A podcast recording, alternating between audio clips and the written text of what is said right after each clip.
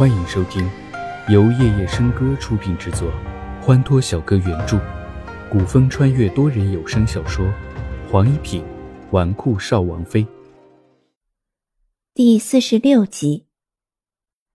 齐之遥走过去，才发现这里只有他们四人。绿风是专程在这里等他的。齐小姐今日可是独自一人入宫的？绿风开口，一股清凉之风袭来，让人顿感一阵悦耳。我是随着奶奶一同入宫的，少王爷问这个做什么？既然随老太君一同入宫，为何不跟在他身边？你可知今日是万寿节，多国使臣皆在，不可出一点差错。绿风语气清凉，却似乎有一种拒人千里之外的距离感。奶奶与太妃在一起说话呢，少王爷这是担心我在使臣面前辱没了天耀的脸面吗？绿风没有接话，转动轮椅朝前行去，轮椅停住片刻。传来绿风冰冰凉的声音。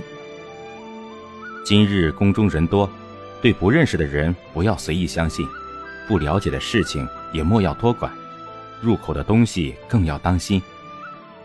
说到这里，他似乎察觉自己说多了，便顿时停住。然而就在绿风停住话的当口，齐之遥似乎从他的话中听出了不对劲的地方。少王爷这话，是在提醒我有人欲对我不利。言至于此，自己当心便是。竹子推动着轮椅，朝小道的另外一个方向出去。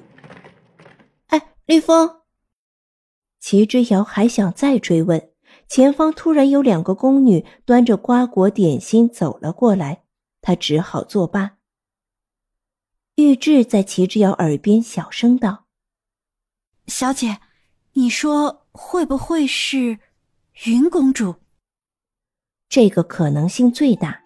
齐之遥与叶思云的恩怨最深，最恨齐之遥的也是叶思云。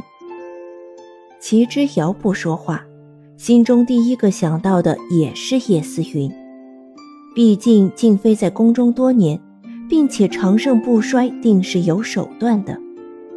在这个节骨眼上，还不至于会蠢到来对付他。但是叶思云就难说了，胸大无脑。正闷头想着，前方走来的小宫女手中端着茶盏，一不小心竟然与齐之遥撞了个满怀。小宫女一见自己撞了人，顿时吓得面色发紫。连连跪在地上求饶。你是哪个宫的宫女，竟然如此冒失？玉质出口责怪。齐之遥今日穿的本就是一身素雅的白色，被绿色和红色的茶汤泼上，印记很明显。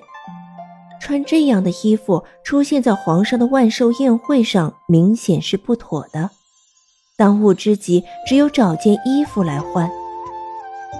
小宫女跪在地上，身子瑟瑟发抖，以为自己闯了大祸，连连跪求饶命。齐之遥抬头看了一眼小宫女，她年纪不过十三四岁的模样，一副怯生生的样子，想必是刚入宫的宫女。第一次来准备这么盛大的宴会，难免会紧张，甚至不知所措。他又看了看四周，身后正好有几间房间。算了，你去找乔儿拿套衣服过来，我就在这边的房间里等候。齐之遥开口道：“那小姐你要小心啊。”玉质有些不放心，但是初心现在陪在老太君身边，只有他去找乔公主了。快去快回。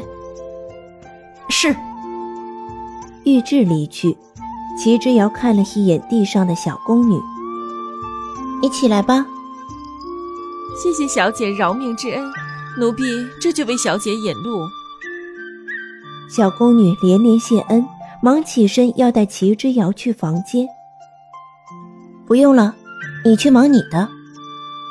刚才绿风的话还在耳边，任何人都不可相信。是，那奴婢告退。齐之遥独身一人朝着房间走去，上了台阶，打开门入内。皇宫内所有房间装潢摆设皆十分奢华。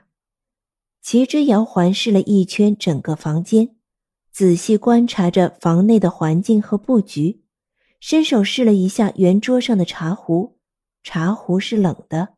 房间内打扫的一尘不染。他坐在椅子上，等待着玉质将衣服送来。不多时，便有人敲门。不等齐之遥开口询问，来人便开口说道：“齐小姐，奴婢是新子宫的宫女兰香，受六公主差遣前来给您送衣服。”齐之遥上前打开门，门口的确有一个年轻的宫女，双手捧着粉色的衣服。他开口问道：“为何是你来送衣服？玉质呢？”“哦。”方才听说寿仪宫来了刺客，玉质姐姐又懂得武功，听闻消息便随着六公主一道去了寿仪宫。寿仪宫来了刺客，想必玉质担心奶奶，便跟了上去。齐之遥并没有觉得有何不妥，当下还有些心急，只想着立刻换了衣服赶去寿仪宫。你在外面等我。齐之遥从香兰手中接过衣服，便走到屏风后面去换了。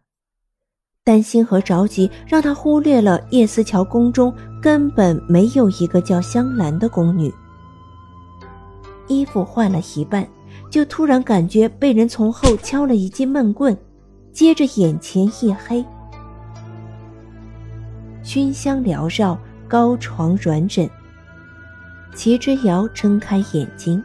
恍然发觉自己躺在一间温香锦绣的房间之内，身体动也不能动，身上的衣服不知去向。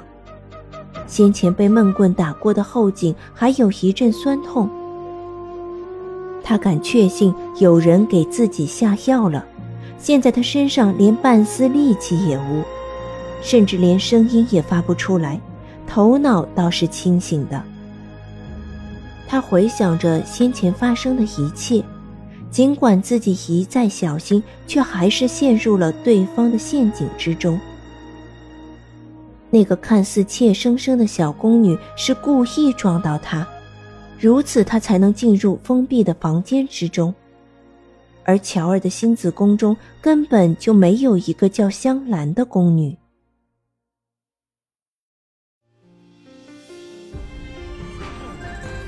多人小说剧《黄一品纨绔少王妃》，感谢您的收听，更多精彩内容，请听下集。